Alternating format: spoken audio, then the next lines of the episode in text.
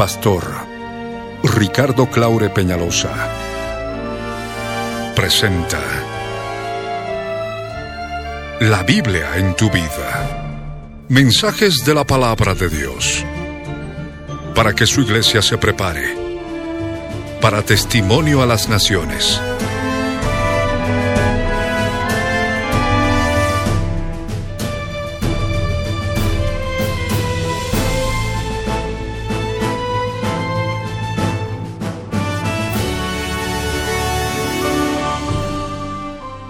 El mensaje de hoy titula Liberación en bloques, David y Goliat. Está basado en el libro de Mateo capítulo 12 verso 29, Primera de Samuel capítulo 17, versos 40 al 53. Fue grabado en vivo. El 29 de noviembre de 1992, en la ciudad de Oruro, Bolivia, como parte de los tesoros de las cosas viejas, y el 9 de noviembre de 2014, por las añadiduras y otros detalles, como parte de los tesoros de las cosas nuevas. No te vayas y escucha con atención.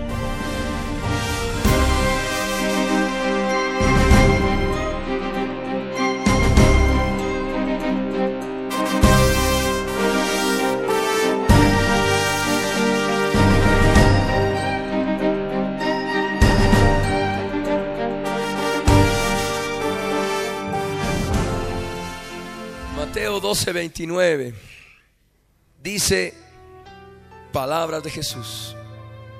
Porque ¿cómo puede alguno entrar en la casa del hombre fuerte y saquear sus bienes si primero no le ata?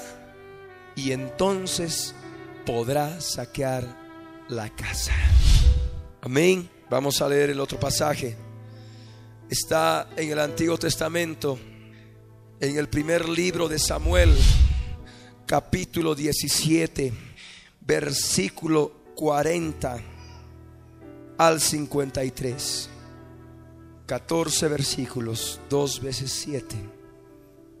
Y la palabra del Señor dice, primer libro de Samuel, capítulo 17, versículos 40 al 53.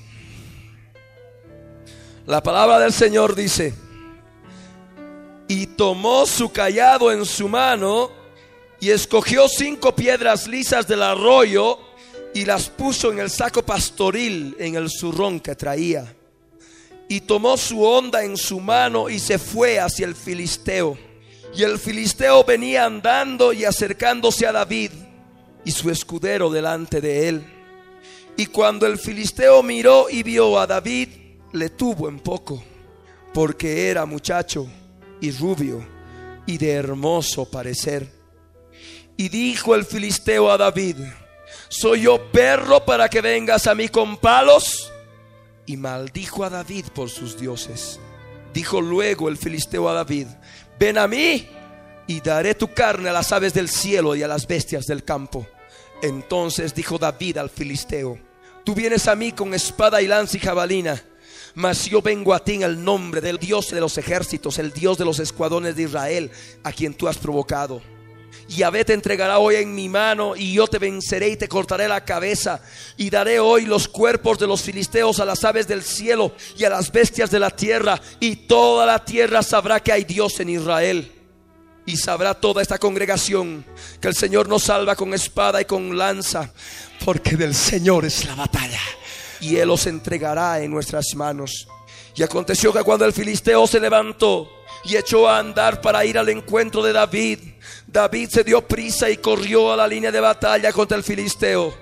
Y metiendo David su mano en la bolsa, tomó de allí una piedra y la tiró con la honda e hirió al filisteo en la frente. Y la piedra quedó clavada en la frente y cayó sobre su rostro en tierra.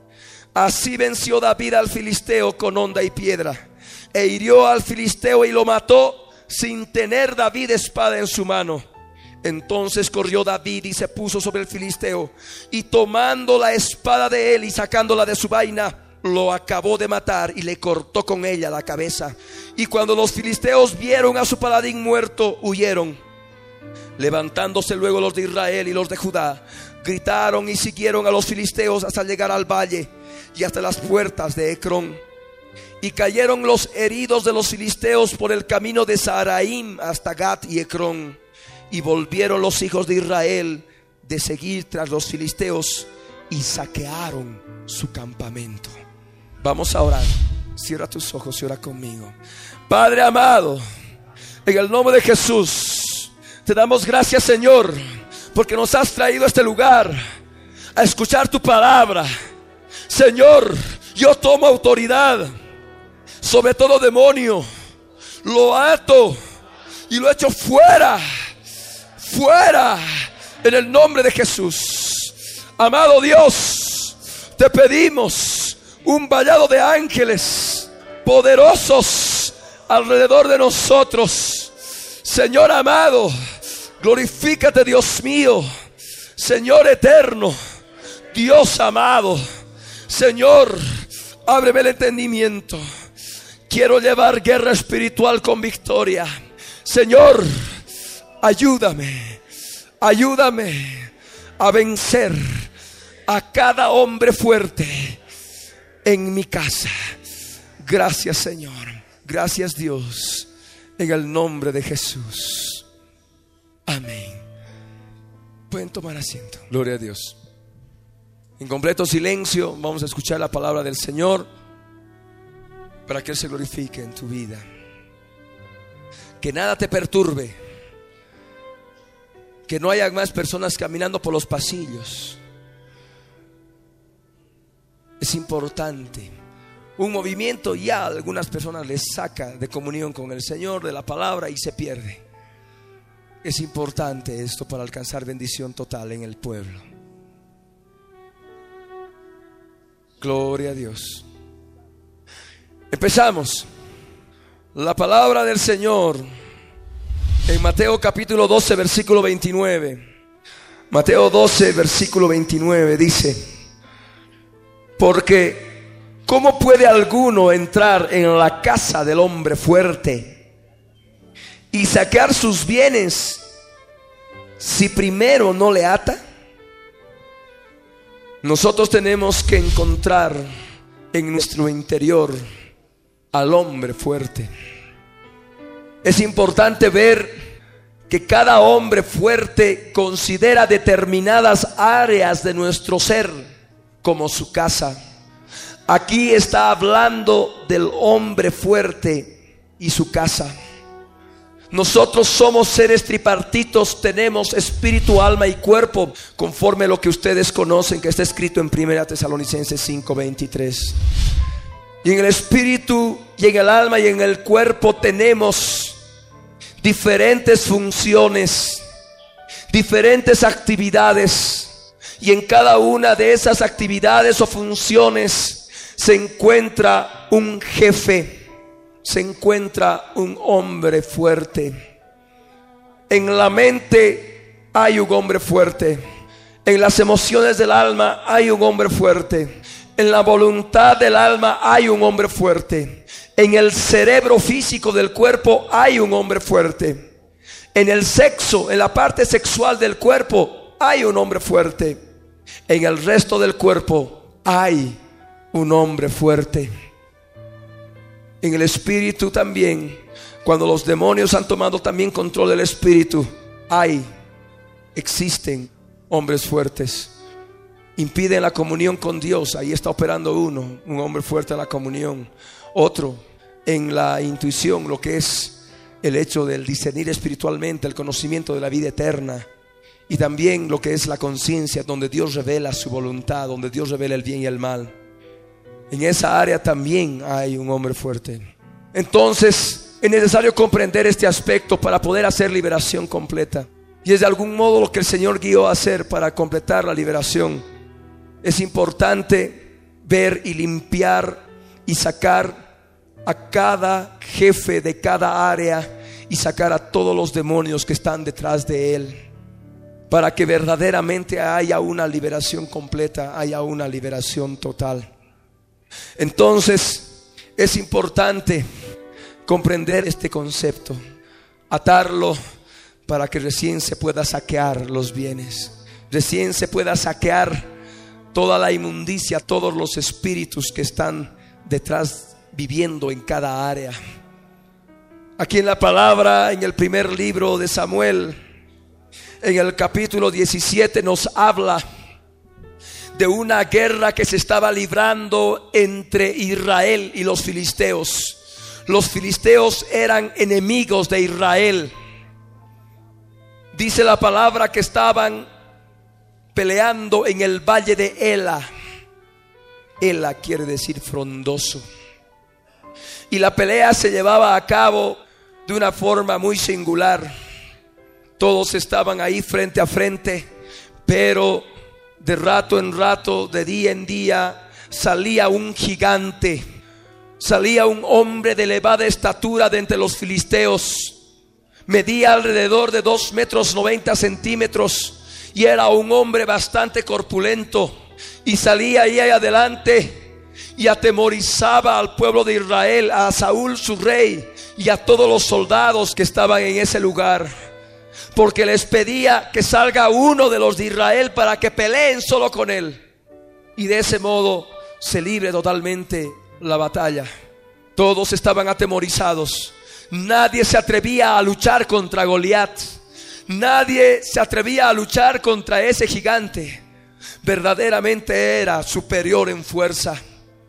En eso aparece en escena David, el pastorcito de las ovejas, el hijo menor de la familia de Isaí, llevando viandas que su padre le enviaba a sus hermanos mayores que estaban en el campo de batalla. Y David escucha, escucha las palabras atemorizantes de Goliat. Y al ver que nadie se decidía a pelear solo con él, David pide hablar con el rey Saúl y le pide pelear por el pueblo de Israel contra el gigante Goliat. Saúl se despoja de la armadura y le da su armadura, le da su espada, le da su yelmo, le da su coraza y David se viste con esa armadura.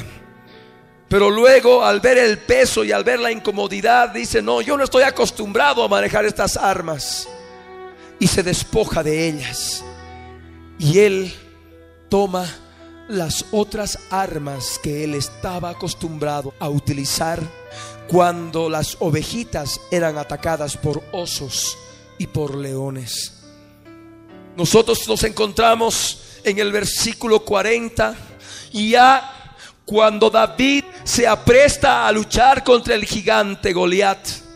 Y David conocía bien esas armas que se menciona ahí él tomó su callado en su mano, escogió cinco piedras lisas en el arroyo y las puso en el saco pastoril, en el zurrón que traía, y tomó su onda en su mano y se fue hacia el filisteo. David conocía bien esas armas. ¿Qué significa David? David significa bien amado. Y también en otra traducción he podido encontrar en otro diccionario que también significa comandante. Y es importante ver la relación que hay en tu vida con David, porque tú eres ese David.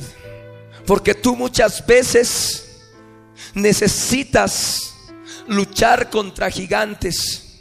Muchas veces te atemorizas y estás como el resto del pueblo de Israel, atemorizados temiendo pelear contra gigantes que atemorizan tu vida, que sojuzgan tu vida, que día tras día te amedrentan y no te dejan pasar adelante, no te dejan vivir en paz, así como Goliat hacía con el pueblo de Israel, que no los dejaba vivir en paz. Esos gigantes o ese gigante, tú lo puedes llamar depresión, lo puedes llamar fornicación, no puedo vencer la depresión. No puedo vencer la fornicación. Tú le puedes poner muchos nombres. Adulterio. No puedo vencer el adulterio. Es algo que me llama, que me induce al adulterio. Escuchamos decir. Y eso es una realidad. La iglesia del Señor no puede crecer. La iglesia del Señor está derrotada en muchos aspectos porque no ha aprendido a tomar las armas espirituales que el Señor nos ha dado. El Dios Todopoderoso no nos ha dado armas carnales, no nos ha dado armas terrenales como las que Saúl proveyó a David. El Dios Todopoderoso nos ha dado armas espirituales, armas poderosas en Dios para derribar fortalezas espirituales. Armas espirituales. ¿Qué armas espirituales? Muchos se sienten desalentados, quieren vencer el pecado en sus vidas y no pueden hacerlo y les viene desaliento. Dice, no, ya no puedo, estoy mal, estoy mal, no puedo. Es necesario que tú disiernas las armas de David. David dice que tomó su callado en su mano. El Salmo 23, versículo 4 dice que aunque ande en valle de sombra de muerte, no temeré mal alguno, porque el Dios Todopoderoso estará conmigo y su vara y su callado me infundirán aliento.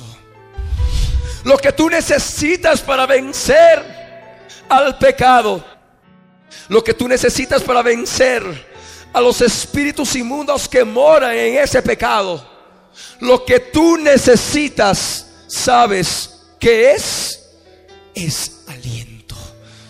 Aliento. Muchas veces cantamos al Señor alienta mi alma. Yo sé que estás aquí, mi Señor. Alienta mi alma. Necesito yo de ti. Es importante comprender este aspecto. Debemos nosotros tomar el callado del pastor de pastores, el callado de Jesús de Nazaret. Ese callado de Jesús de Nazaret te va a infundir aliento. Por eso la palabra dice tu vara y tu callado me infundirán aliento. Amén. Tú necesitas aliento para guerrear espiritualmente. Ya no puedes estar desalentado. Ya no puedes vivir en derrota. Tú tienes que agarrar ese callado de aliento. Amén.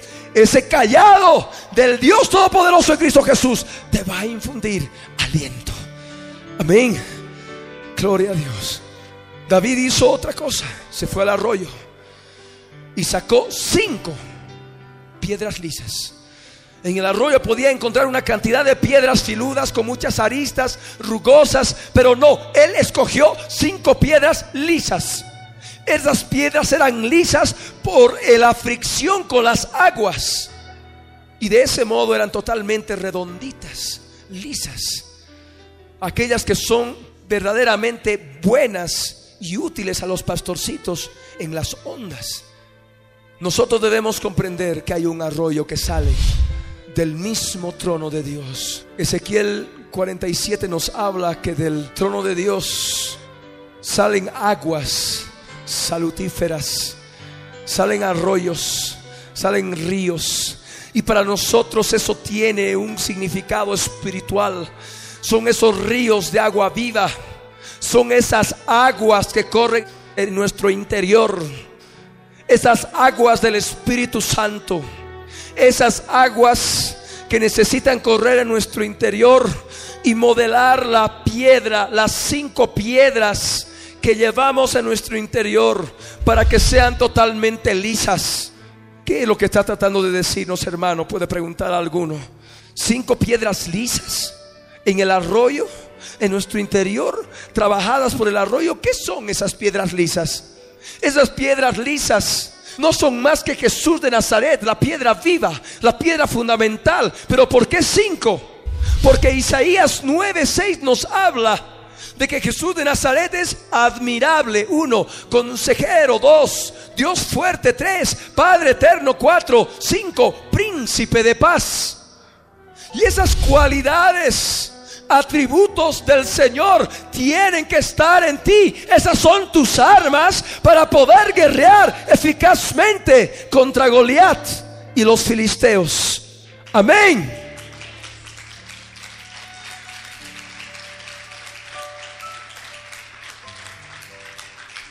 Cinco, cinco nada más. Cinco piedras lisas. Pero ¿dónde las guardas? Necesitas tener un lugar seguro para guardar David tenía su saco pastoril. En aquella época el saco pastoril estaba hecho de pelo de cabra, piel de cabrito. Y el hecho de que David esté cargando esa bolsita tiene un significado espiritual para nosotros. Porque nosotros también tenemos que cargar esa bolsita, esa bolsa de ese saco de pelo de cabra. Nosotros leemos en Génesis 3:21 una forma de la misericordia de Dios en que Dios avisó al hombre acerca de la redención que iba a ocurrir un día en la cruz del Calvario, en que el Cordero de Dios iba a quitar el pecado del mundo. Y proveyó al hombre y a la mujer de vestidos, túnicas de pieles. Para haber hecho esas túnicas de pieles, tuvo que haber sacrificado un corderito, un cabrito. Tuvo que haber sacrificado. Y de ese modo nosotros vemos ya desde los albores de la humanidad de que el hombre se acercaba a Dios mediante los sacrificios de corderitos, de corderitos inmolados. Tenemos a Abel, tenemos también a Noé. Y todo eso tiene un significado profundo respecto de la obra que Jesús consumó en la cruz del Calvario. Ese saco, ese saco que cargaba David para nosotros, no significa el hecho de estar llevando con toda seguridad la redención ya consumada por Jesús en la cruz del Calvario, el cordero ya inmolado. Amén. Levítico 16 nos habla acerca del macho cabrío de Azazel.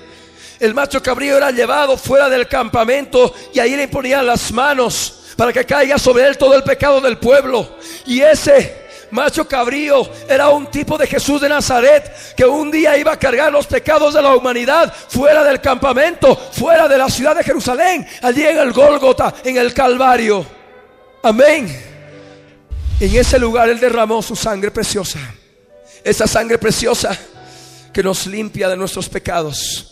Para que tú puedas vencer al enemigo, tienes que estar seguro de la redención que Jesús hizo por ti en la cruz del Calvario. Tienes que estar seguro de lo que Él hizo en la cruz del Calvario. Tienes que estar seguro de la sangre derramada.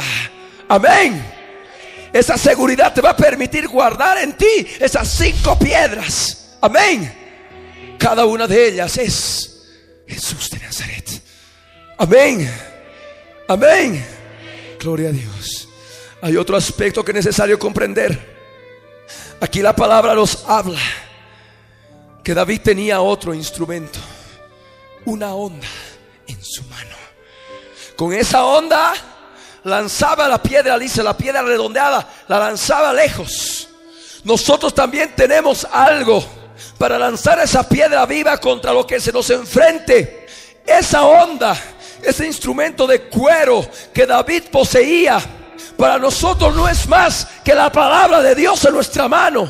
Amén. La palabra del Dios Todopoderoso. David tenía la onda en su mano. Y dice la palabra que una vez que tuvo todas estas armas, se fue hacia el filisteo. El filisteo venía andando, el filisteo se venía acercando a David. Pero había un hecho muy importante que hay que discernir. El escudero del filisteo, el escudero del gigante, el escudero de Goliat estaba delante de Goliat. Estaba queriendo quitarle la atención a David. David tenía que enfrentarse con el filisteo, no con el escudero. Pero el escudero, la función era de que no vea al gigante. El escudero era su función, su función era quitar la atención llamar la atención a David para que el gigante le pueda dar con todo en un momento que se encuentre descuidado. Es importante discernir este aspecto para que tú puedas vencer la depresión, el adulterio, para que tú puedas vencer la pelea, la contienda, la disensión, para que tú puedas vencer todos los problemas que llevas en el alma. ¿Qué problemas del alma? Hay personas que abusan de niños y ese es un gigante que no puedes vencer. Sí, pero de pronto viene el escudero, las excusas. Las excusas por delante del gigante. No, es que no tiene nada de malo. Al fin y al cabo nadie me ve. Al fin y al cabo no es tan malo. Solamente ha sido poquito. Le he dado un besito y, y suficiente. Ahí están las excusas. El escudero es la falta de sinceridad que llevas en tu interior, que en todo momento estás tratando de justificarte de tus pecados y no quieres ver al gigante, no quieres ver el pecado que mora en ti, no quieres ver la inmundicia que realmente hay en tu interior. Basta de excusas, basta de escuderos. El Señor te está llamando a la victoria y para que tú puedas tener la victoria, tú tienes que ver al gigante, tienes que ver al filisteo ya lo puedes seguir viendo al escudero. Amén. Ya no más escuderos, ya no más excusas, no más justificación en la mente, lógica humana. Las cosas de Dios empiezan donde termina la lógica humana. Las cosas de Dios empiezan cuando hay sinceridad para contigo mismo. Las cosas de Dios empiezan cuando tú te das cuenta del escudero que viene delante del gigante, que no te permite ver al gigante en su verdadera magnitud. Amén. Tú ya tienes que estar pensando ya en esto. Yo pido al Dios Todopoderoso en el nombre de Jesús de Nazaret, Señor Santo, que tu Espíritu Santo se empiece a mover, Señor, ya, Padre. Que en este momento, Señor, cada vida, mi Dios, cada vida, Señor, empiece, Señor, a ver al filisteo, Señor, a ver al conjunto de filisteos, Padre, en cada área de su vida, Señor, en la mente, en las emociones, en la voluntad, Señor. Oh Dios, en el cerebro, Señor, en el resto del cuerpo, Padre, en el sexo, Señor. Oh Dios, yo te pido, Padre, en el nombre de Jesús, que tú obres, Señor, Derrama, Señor, derrama tu Espíritu Santo, Señor, para que cada vida en este momento, Señor, empiece a ser tocada, Padre, Señor Santo, aleluya, y con tu poder, Señor, puedan ver en la magnitud, en su magnitud al gigante, Señor. Aleluya. Sí, hermano, es el tiempo, es el tiempo en que tú ahora vas a conseguir victoria. Amén vas a conseguir victoria contra lo que te atormenta, la amargura, el odio, el rencor, lo que es todas las perversiones que se dan y otro tipo de perversiones sexuales. Hay muchas personas que me preguntaban y me decían, hermano, no está predicando de este aspecto que es bien terrible, el aspecto de las perversiones sexuales. Decía, hermano, se está limpiando. Hay mucha gente que está pidiendo perdón y se está limpiando. Y eso es una realidad. Las perversiones sexuales son verdaderos gigantes en tu interior y tú necesitas vencer. Basta de excusas. No, no tiene nada de malo. Sí tiene todo de malo. Ya no más escuderos. Amén. ¿Cómo nos ve el enemigo? El enemigo siempre nos mira en poco. Nos ve como nada. La palabra nos habla que cuando el filisteo miró y vio a David, el bien amado, le tuvo en poco porque era muchacho y rubio y de hermoso parecer. Es lo que ocurre. El enemigo siempre nos trata de hacer ver que somos nada. Nos tiene en poco, que no podemos vencer, que verdaderamente somos simples hombres, que no podemos luchar contra él. En una oportunidad en la liberación de allí en la ciudad de La Paz, cuando se manifestó un demonio de una forma muy especial y empezó a hablar y dijo, simples hombres, simples hombres, no pueden nada conmigo. En ese momento se lo calló, y pero siguió hablando y dijo, soy Belcebú, simples hombres, simples hombres, se lo ató y se lo sacó en el nombre de Jesús. Los simples hombres al lado de Jesús de Nazaret son más que vencedores. El enemigo siempre trata de hacernos ver que somos poco. Nos tiene en poco. Porque efectivamente los, los ángeles son un poco superiores a los seres humanos. Eso es real. Sea ángeles santos, sea ángeles inmundos como Satanás y sus demonios, son un poco superiores al hombre. Eso lo dice la palabra. No vamos a entrar en detalles al respecto, pero es necesario ver de que nosotros, nosotros al lado de Jesús, podemos vencerlos. Amén. El enemigo así nos mira, nos mira en poco. A David lo vio en poco porque era muchacho. Muchas veces el enemigo dice, bueno, llevas tres semanas de convertido. No puedes todavía lidiar con demonios. Yo ya llevo diez años, puede decir alguno, veinte años. Es necesario comprender que Jesús dijo en Marcos 16, 17, y estas señales seguirán a los que creen, en mi nombre echarán fuera demonios. Solamente tú necesitas creer para poder tener autoridad sobre ellos. Amén. Amén. No tienes que esperar. De pronto a veces ocurre. Y me llamaban alguna vez. El pastor ha viajado y se ha manifestado demonios. Y no está el equipo de liberación. ¿Qué hacemos? ¿Liberen ustedes? No. Es que los que tienen el ministerio nomás pueden liberar. En la palabra me habla claramente de cinco ministerios. La palabra nos habla claramente de lo que es el apóstol, el profeta, el evangelista, el pastor y el maestro. Y es necesario ver de que el hecho de echar fuera demonios no es para unos cuantos, no es para unos cuantos superhombres. El hecho de echar fuera demonios es para todos creyentes. Amén. Y estas señales seguirán a los que creen. Por eso no hay, no existe el ministerio de liberación. No existe, no. ¿Por qué? Porque toda la iglesia tiene el poder. Amén. Tiene el poder para echar fuera demonios. Amén. Porque de ese modo, si se espera al superhombre o a la supermujer que llegue, hasta mientras el pobre hermano está mal. Y no, ¿por qué? Porque no se le ha enseñado a utilizar poder. La iglesia de Cristo en estos últimos días, en cada esquina, en cada lugar, tiene que estar llena del poder del Espíritu Santo, echando fuera demonios, haciendo liberación, porque el mal se está sintiendo en esta ciudad, en este país, en el planeta, y unos cuantos no van a poder hacer la obra. Se necesita a todos los creyentes, a toda la iglesia de Cristo. Aleluya. Obra sama. Gloria a Dios. Sí. Así que hermano, ya sabes, el enemigo quiere hacerte ver que no, tú todavía no, muchacho, eres, acabas de nacer.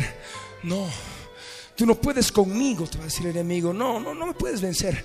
No, aunque seas muchacho, aunque acabes de nacer, ya, desde el primer momento que te acercas a Cristo Jesús, y lo aceptas como tu Señor y Salvador, tienes el poder para echar fuera demonios. Amén. La palabra de Jesús es clara, Marcos 16, 17, eso es claro, las señales que siguen a los que creen, no a los que, bueno, creen por cinco años y de antigüedad y recién van a poder echar fuera demonios. No, amén. Lo principal es creer, amén, amén.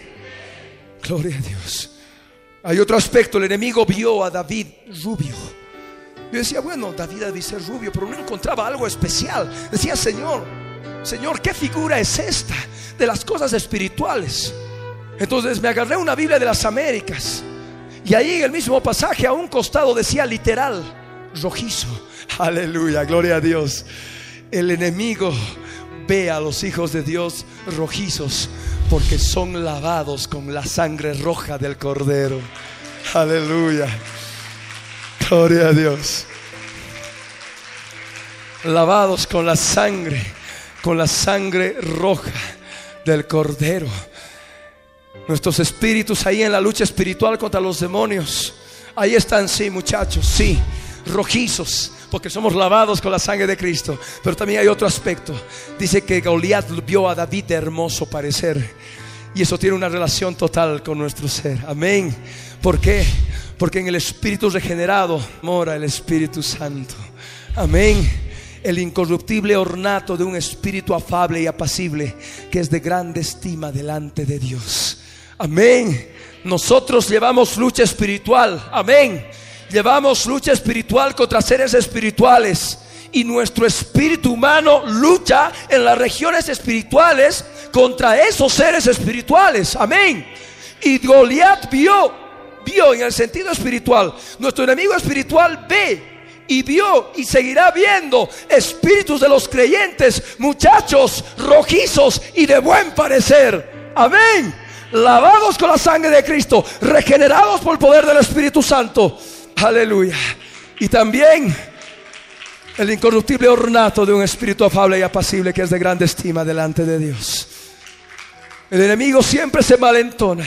El enemigo siempre quiere hacernos ver que somos nada. David estaba con su palo, estaba con su callado y estaba aproximándose al filisteo y el filisteo a él. Y ahí el filisteo le dijo, oye, ¿soy yo perro para que vengas a mí con palos? Qué terrible. Gloria a Dios. ¿Sabes qué es lo que puede apalear al enemigo como a perro? El callado del Señor que te infunde aliento. Cuando tú tienes aliento, cuando tú te alientas a guerrear contra Él, es como si el enemigo estuviera ahí esperando a que lo trates como a perro, que lo apalees como a perro. Amén. Así que ahora ya sabes, no te tienes que desalentar, no te tienes que apagar, no, tú tienes que agarrar el callado del pastor de pastores y tienes que alentarte, decirle, Señor, alienta mi alma, Señor, aliéntame. En ese momento vas a recibir el aliento para pelear, para guerrear. Aleluya. El enemigo va a ser apaleado, se va a considerar como un perro, porque eso es lo que ocurre. Aleluya. El enemigo siempre está como león rugiente buscando a quien devorar. En todo momento está maldiciéndonos, diciendo mal de nosotros. Aquí Goliat maldijo a David por sus dioses. Los dioses de la antigüedad eran más, nada más que espíritus inmundos, principados demoníacos.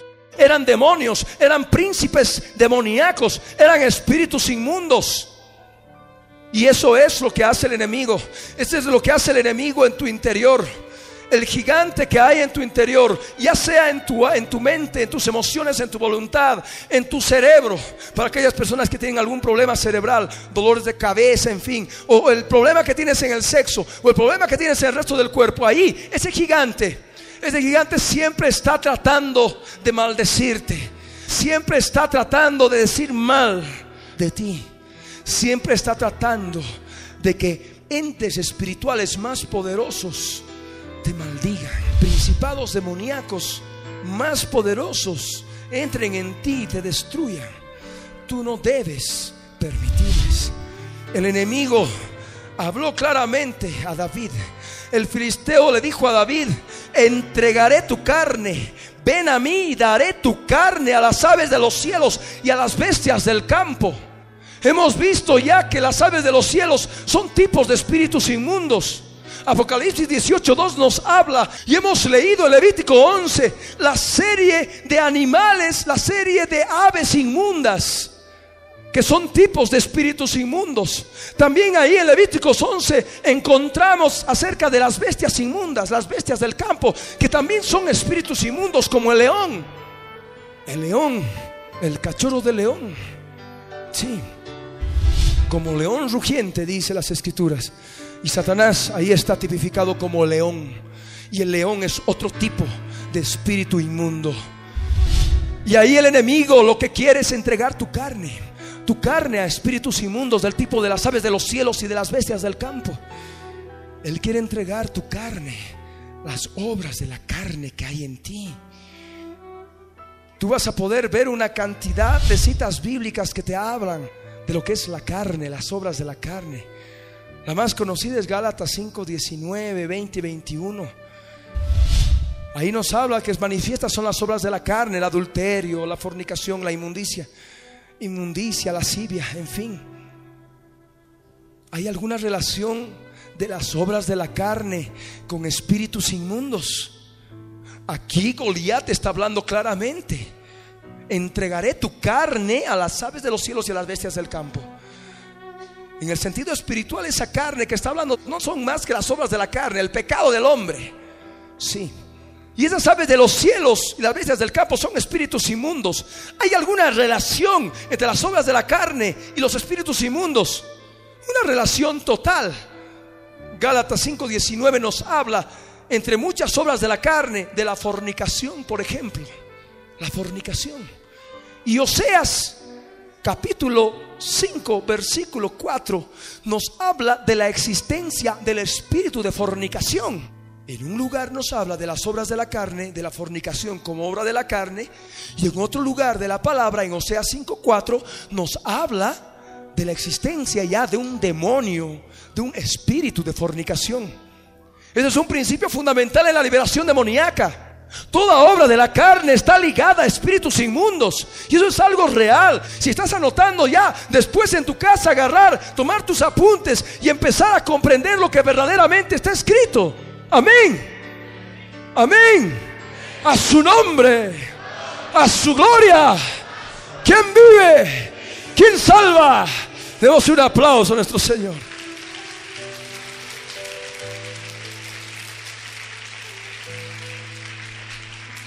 Gloria a Dios. Es lo que quiere el enemigo.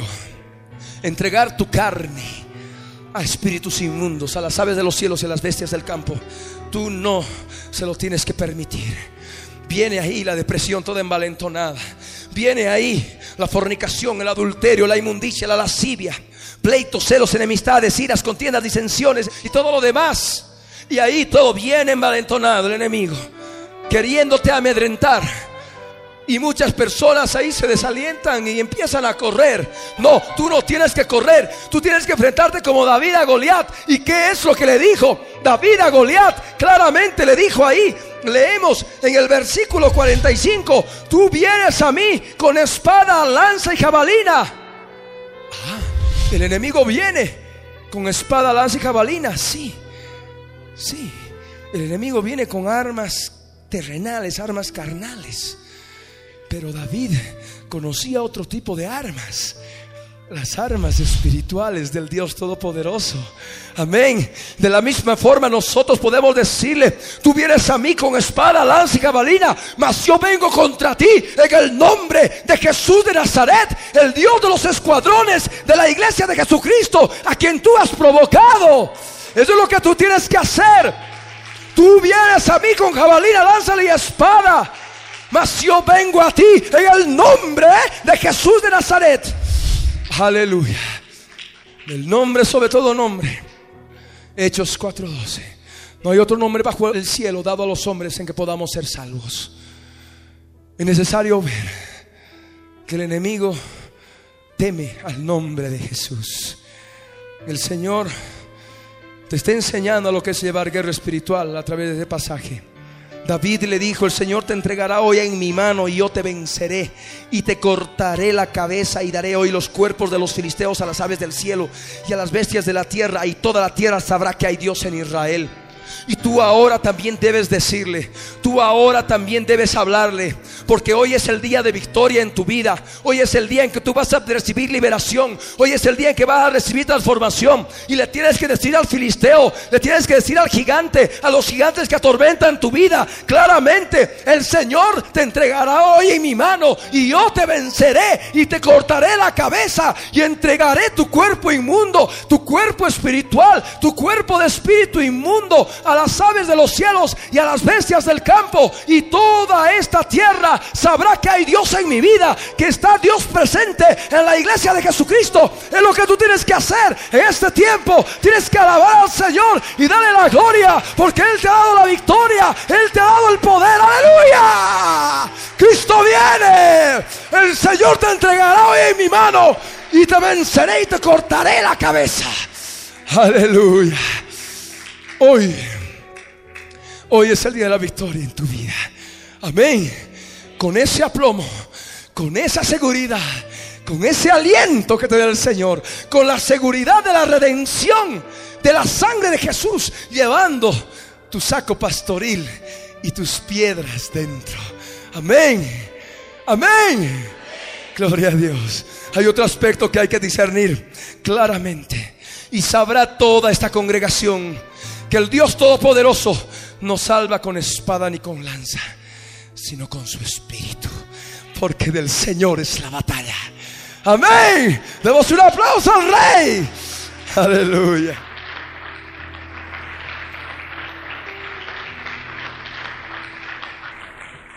Necesitas vencer, necesitas discernir que la batalla espiritual que llevas no es tu batalla, es la batalla del Señor. Y no vas a poder vencer con espada ni con lanza, sino con su Espíritu Santo, con el poder de Dios que mora en tu vida. Aleluya. Es lo que necesitamos saber, es lo que necesitamos comprender. Toda esta congregación debe saber de que el enemigo no puede ser vencido con golpes de Biblia. Pero ¿por qué estás pegando a la persona? Es que le estoy dando con la palabra. ¿Qué tiene que ver la Biblia? ¿Qué tiene que ver este libro? Este libro en sí es muerto. Es muerto.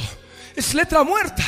Lo que da vida a este libro es la palabra que sale por el poder del Espíritu Santo a través de la iglesia de Jesucristo. Amén. Amén. Amén. Amén. Gloria a Dios. Amén. De pronto ven nuestras Biblias bien ajadas, algunas veces pintarrajeadas. Sacrilegio. No, sacrilegio no. Es palabra viva. Amén. Es palabra que renueva. Es palabra que transforma. Aleluya. Gloria a Dios. Es necesario discernir que no es tu batalla, es la batalla del Señor. Amén. Porque de otro modo te vas a cansar. Es necesario discernir que siendo la batalla del Señor, tenemos la victoria segura. Y Él entregará al filisteo en nuestras manos. Amén. Recuerda lo que dijo Jesús en Marcos 16, 18. Tomarán en sus manos serpientes y muchos creen en el sentido físico que van ahí a agarrar serpientes, creyendo que es agarrar serpientes y jugar con serpientes. No, las serpientes son tipos de demonios, amén. Y el Señor nos ha dado el poder para agarrar a esas serpientes en el nombre de Jesús. Por eso dice, y el Señor os entregará hoy en mi mano. Amén. La iglesia tiene el poder, amén. La iglesia tiene el poder para vencer. Es importante ver de que una vez que tú ya te has armado y estás presto a pelear con el enemigo, el enemigo se envalentona y se pone más feroz. De pronto te sobrevienen problemas que nunca antes se habían ocurrido, problemas terribles en la casa, que se te quemó una olla, que, se, que un accidente, que una cosa, que otra. ¿Qué está pasando? El enemigo está envalentonado. El filisteo Goliat está envalentonado. Por eso aquí la palabra dice en el versículo 48, y aconteció que cuando el filisteo se levantó y echó a andar para ir al encuentro de David, David se dio prisa y corrió a la línea de batalla contra el filisteo. Y eso es lo que tú tienes que hacer. En un momento de la batalla, en un momento de la guerra, se te van a complicar las cosas. De pronto vas a ver al enemigo levantado y envalentonado yendo contra ti. Pero tú no debes escapar. Debes tomar la actitud de David. Ese David confiaba en el Dios que creó los cielos y la tierra. Tú eres David. Tú eres bien amado de Dios. Jesús te ama y Él no te va a abandonar. Y lo que tienes que hacer es darte prisa y correr a la línea de batalla en pos del filisteo. Amén. Eso es lo que tú tienes que hacer. Tienes que ir en pos, en pos de él. No desmayar, no escapar. Y es la palabra, nos dice que David, metiendo su mano en la bolsa, sacó una piedra. ¿Cuál piedra? Cualquiera. Amén. Porque todas ellas son Jesús de Nazaret y sea admirable, consejero, Dios fuerte, Padre eterno, príncipe de paz. Cualquiera, amén, sacó del zurrón, sacó de la bolsita del saco del pelo de cabra. ¿Y qué es lo que hizo? Agarró, tomó la piedra y la tiró con la onda e hirió al filisteo en la frente. Y el filisteo cayó de bruces eso es lo que dice la palabra. Y eso es lo que tú tienes que hacer. Amén. Sacar la piedra. ¿Quién es la piedra? Jesús de Nazaret. Amén. Tienes a Jesús. Pero ¿cómo vas a hacer? ¿Cómo vas a poder lanzar a Jesús mismo contra el demonio inmundo? Para eso tienes que utilizar tu onda, la palabra de Dios. Cuando tú mencionas la palabra de Dios, haces presente a Jesús de Nazaret, la piedra fundamental, esa piedra lisa recogida del arroyo y esa piedra se va a estrellar en la frente del gigante, se va a estrellar y el gigante va a caer de bruces y tú vas a conseguir victoria en el nombre de Jesús de Nazaret. Amén. Victoria en el nombre del Señor. Eso es, aleluya. Aplaude al rey. Ese aplauso es para él. No es para hombres, es para Él. Toda su gloria, toda la honra y la alabanza es para Él. Aleluya. Gloria a Dios. Gloria a Dios. De ese modo vas a poder vencer. De ese modo vas a poder conseguir victoria. Ahí la palabra nos habla que David de ese modo venció con onda y piedra. Y tú también vas a poder vencer con onda y piedra. Necesitas la palabra de Dios y Jesús de Nazaret. Amén. Amén. A su nombre. A su nombre. A su gloria. ¿Quién vive? ¿Quién salva? ¿Quién liberta? Demos un aplauso a nuestro Señor. Aleluya. Hay otro aspecto que también es importante comprender. David dice que corrió y se puso sobre el filisteo. Aleluya. ¿Quiénes quieren ponerse sobre el filisteo esta noche? ¿Quiénes quieren pisarle al filisteo? ¿Quiénes quieren pisar al gigante en esta noche? Amén. Ahora debes correr y darte prisa. Amén. David dice que corrió y se puso sobre el filisteo y tomando la espada de él, él no tenía espada, recuérdalo tomando la espada de él, sacándola de su vaina, lo acabó de matar y le cortó con ella la cabeza. ¿Quiénes quieren cortarle la cabeza al gigante? Amén. ¿Cómo vas a poder cortarle la cabeza? Tomando la espada de la vaina del gigante. La palabra nos habla que Jesús murió en la cruz ¿Verdad? El arma que utilizó Satanás y los príncipes de este mundo para matar a Jesús fue un arma propia de Satanás, la cruz. Amén. Pero luego esa cruz se convirtió en victoria, porque a través de esa cruz, Cristo Jesús venció a Satanás. Amén. Y nosotros podemos utilizar el mismo instrumento de muerte del enemigo para descabezar al enemigo. Amén. Así como David sacó la espada propia de Goliat, nosotros tomamos la cruz del Calvario. Amén. Y con la cruz vamos a descabezar al enemigo. Lo que tú tienes que comprender es que necesitas pasar por muerte de cruz. Necesitas descabezar el pecado en tu vida para poder conseguir victoria permanente, victoria segura. Amén. La cruz es un instrumento que te va a permitir descabezar el pecado. Amén. Eso es. Ahí está la palabra. La palabra del Señor es bendita. Gloria a Dios. Como el Señor va hablando en estos aspectos. Dice que cuando ya el filisteo estaba descabezado. Los filisteos que estaban detrás de él empezaron a huir. Viendo a su paladín muerto, huyeron. Y eso es lo que ocurre.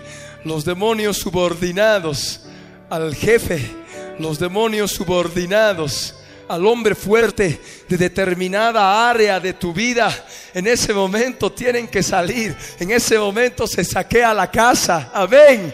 De pronto las personas atormentadas por demonios en la mente, cuando sale el hombre fuerte de la mente, se lo saca en el nombre de Jesús y empiezan a salir todos los subordinados que gobiernan la mente de la persona, que están en la mente de la persona. Y de pronto, libertad, aleluya.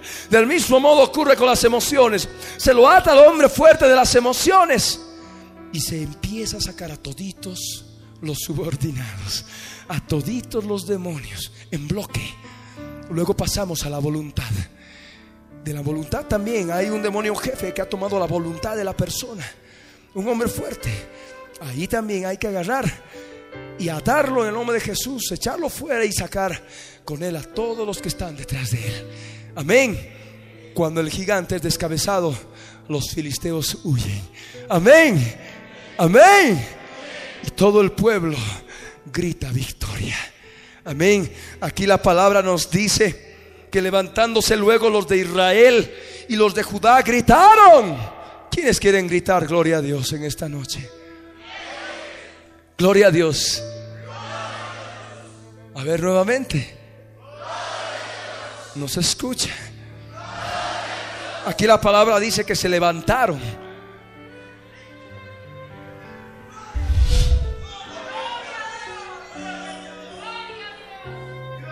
Hay tan poquitos que se levantan. Aleluya. A su nombre. A su gloria. ¿Quién vive? ¿Quién salva? ¿Quién liberta? Aquí la palabra nos dice que levantándose el pueblo de Israel, gritaron y siguieron a los filisteos hasta el valle de Ecrón, hasta el valle y hasta las puertas de Ecrón. Y cayeron todos los filisteos. Y volvieron los hijos de Israel de seguir a los filisteos y saquearon el campamento. Amén. Saqueamos el campamento. Saqueamos la casa. Amén. Aleluya. Para eso necesitas utilizar las almas de David. Para eso necesitas agarrar onda y piedra y darle al gigante. Amén. Y luego saqueamos el campamento. Amén. Los perseguimos a los filisteos, perseguimos a los espíritus inmundos subordinados, en otras palabras, a las huestes espirituales de maldad, que son de un rango inferior, los atamos y los echamos fuera en el nombre de Jesús de Nazaret. Amén. A su nombre, a su gloria. ¿Quién vive? ¿Quién salva? ¿Quién liberta? Demos un aplauso a nuestro Señor. Aleluya. Nos vamos a poner de pie. Ora conmigo en este momento, en voz alta, si tú estás en esta condición. Padre amado, Padre Santo, en el nombre de Jesús, yo me acerco a ti para pedirte perdón por todos mis pecados. Me arrepiento de todo lo que he hecho en mi vida. Señor, perdóname y límpiame con la sangre de Jesús. Reconozco que Él murió por mí en la cruz del Calvario y derramó su sangre para limpiarme de mis pecados. Yo confieso con mi boca que Jesús es mi Señor y creo en mi corazón que tu Padre amado lo levantaste de los muertos. Gracias Señor por darme la salvación. Gracias Dios mío por proveer las armas espirituales para guerrear contra el enemigo. Gracias Señor. Gracias Dios por Jesús de Nazaret.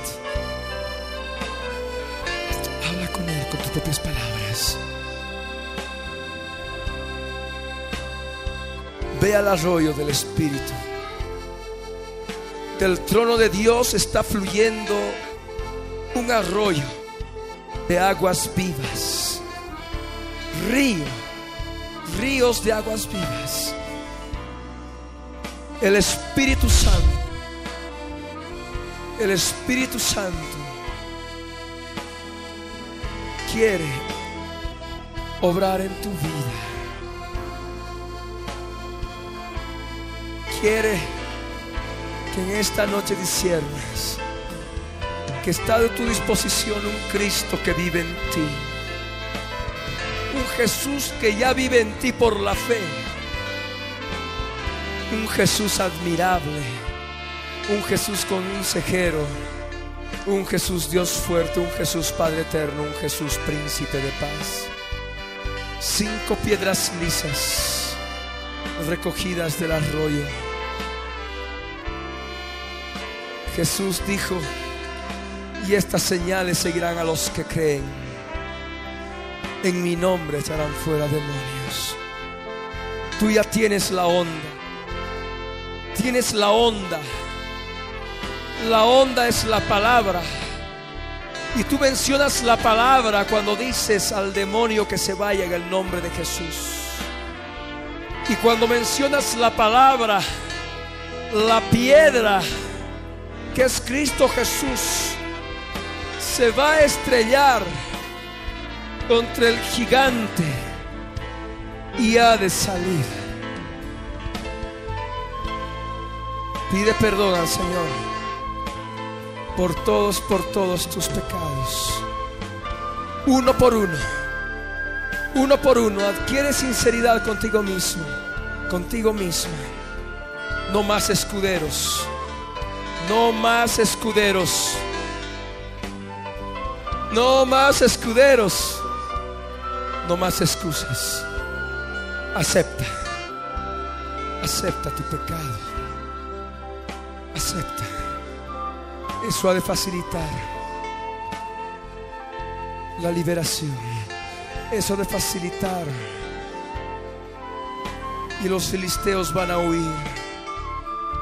Y se va a poder saquear el campamento. Oh Dios. Obra, Señor amado. Ora conmigo ahí donde estás. Padre amado, en el nombre de Jesús, yo me acerco a ti para pedirte aliento a mi alma. Alienta mi alma, Señor. Alienta mi vida. Señor, tú eres mi Dios. Tú eres mi redentor. Tú eres mi pastor. Tú eres el pastor de pastores. Tu callado en esta noche que me infunda aliento para que el enemigo se sienta como perro por ser apaleado. Jesús les dijo, ¿habéis entendido todas estas cosas? Ellos respondieron, sí, Señor. Él les dijo, por eso todo escriba, doctor, en el reino de los cielos es semejante a un padre de familia que saca de su tesoro cosas nuevas y cosas viejas.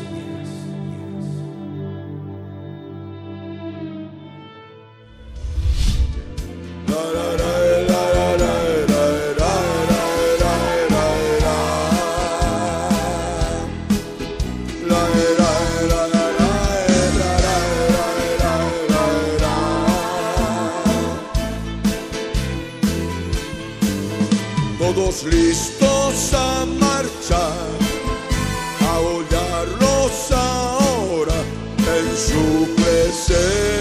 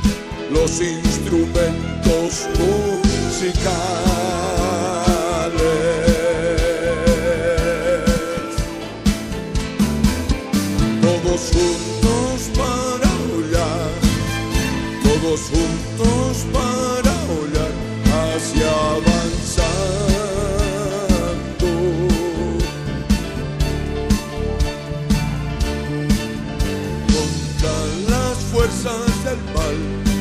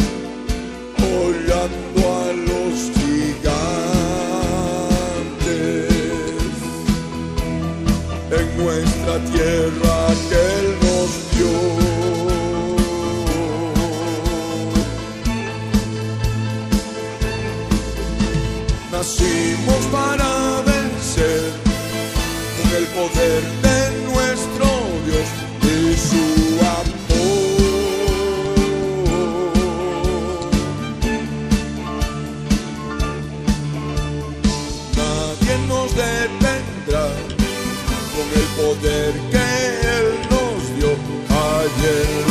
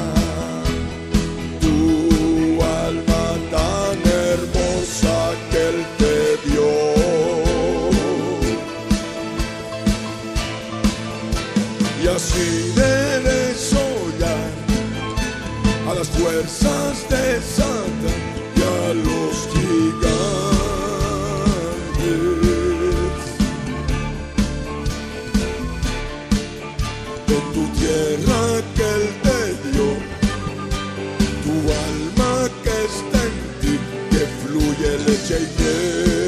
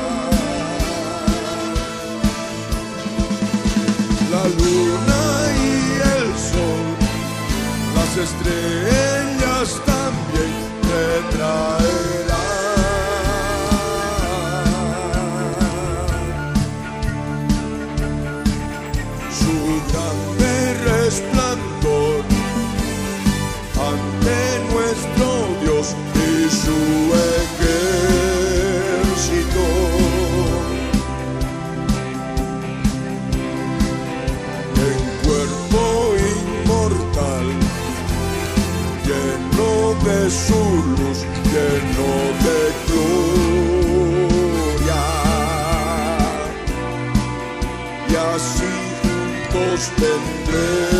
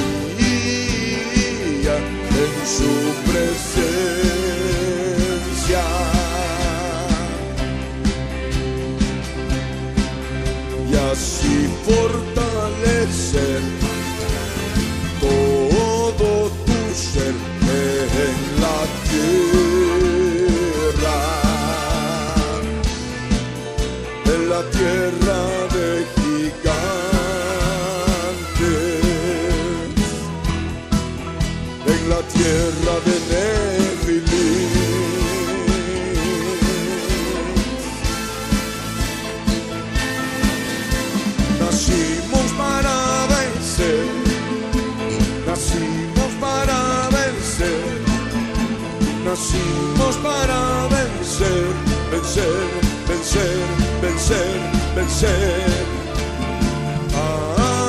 Satanás, a las fuerzas del mal, a los gigantes.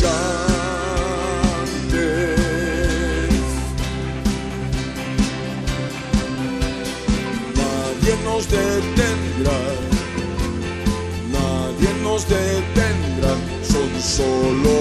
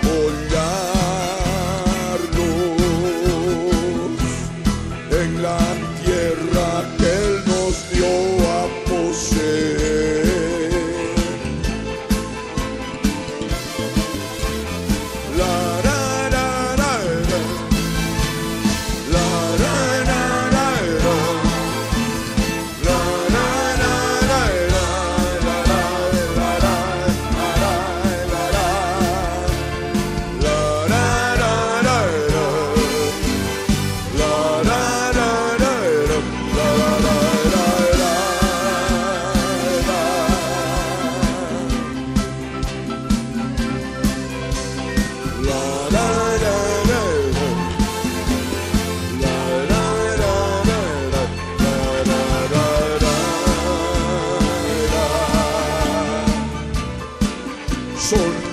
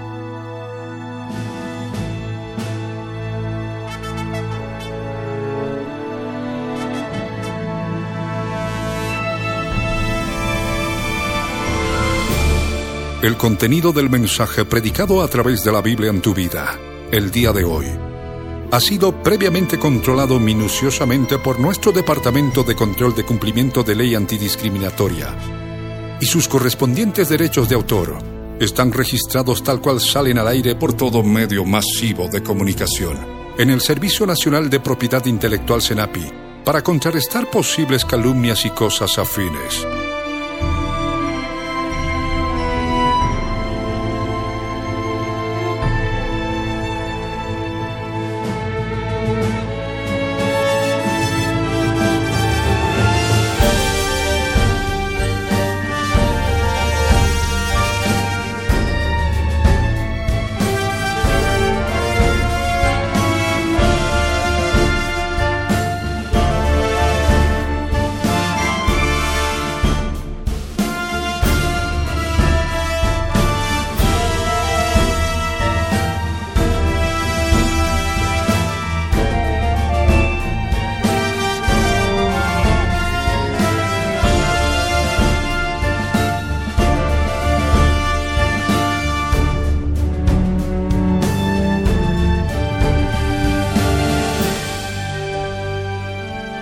El pastor Ricardo Claure Peñalosa presentó La Biblia en tu vida. Mensajes de la palabra de Dios para que su iglesia se prepare para testimonio a las naciones.